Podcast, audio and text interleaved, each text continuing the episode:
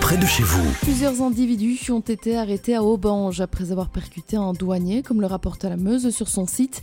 Hier, vers 13h30, un important dispositif policier grand-ducal avait été mis en place à hauteur du poste frontière d'Aubange, avec notamment la mobilisation d'un hélicoptère. Selon les premières informations de nos confrères, il semblerait qu'un banal contrôle routier ayant mal tourné serait à l'origine de toute cette agitation. Les policiers grand-ducaux se seraient lancés à la poursuite d'un véhicule en fuite avec à son bord trois personnes. Lors de la poursuite, les fuyards auraient percuté un motard de la police avant de poursuivre leur cavale à pied. Grand-ducaux ont également fait appel à la police belge en renfort. Les fuyards auraient finalement été appréhendés dans les bois situés sur la commune de Mont-Saint-Martin en France, qui borde le poste frontière belgo-français. L'un d'entre eux possédait de la drogue judiciaire suite du procès de Francis Vendy. Pour rappel, l'accusé avait déjà été reconnu coupable d'un meurtre et d'un assassinat et d'infraction à la loi sur les armes le 29 septembre 2022. Il avait été condamné à 25 ans de prison par la cour d'assises du Hainaut, décision qui a été cassée par la cour de cassation le 8 février 2023.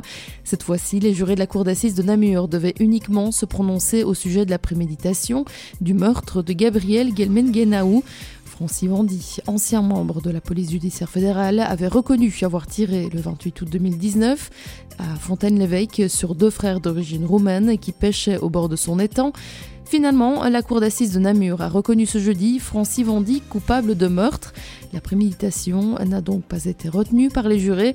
Ils ont estimé que le court laps de temps entre les deux tirs mortels ne lui avait pas permis de préméditer son crime. Les débats reprendront ce matin au sujet de la peine à affliger à Francis Vandy.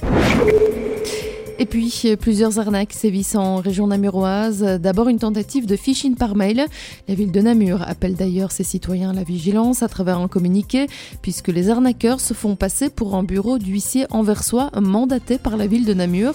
Ils demandent une régularisation de taxes, ce qui est faux, évidemment. Attention, l'adresse utilisée est la suivante, fixdebt.service3 outlook.com. La deuxième tentative d'arnaque, elle, sévit plutôt à Froid-Chapelle. Plusieurs citoyens ont été contactés par une personne au nom de l'administration communale. Les arnaqueurs demandent le numéro de compte en promettant un remboursement de 300 euros. Autre modus operandi des arnaqueurs à Froid-Chapelle. Ils appellent avant de vous renvoyer vers un numéro surtaxé. Redoublez donc de vigilance et surtout ne communiquez jamais de données personnelles et sensibles. Le FIF de Namur était ce mercredi le théâtre de la première réunion de l'Association libre des festivals de cinéma. Cette association, qui regroupe 19 festivals de cinéma en Wallonie et à Bruxelles, a trois objectifs définis pour soutenir le secteur. Représenter premièrement les intérêts des festivals auprès des pouvoirs publics et de la profession en Fédération Wallonie-Bruxelles. Ensuite, valoriser les spécificités et rôles des festivals de cinéma dans le paysage culturel et cinématographique de la FWB et faciliter faciliter la mise en commun d'informations, de ressources, de services, de mécanismes en vue de rationaliser certains coûts et faciliter les organisations entre les festivals. L'association pointe la fragilité des festivals de cinéma dans le sud du pays et la capitale en raison d'une augmentation généralisée des coûts de production dans un contexte de crise économique et de post-pandémie qui était déjà peu favorable. L'information régionale en radio. C'est aussi sur mustfm.be.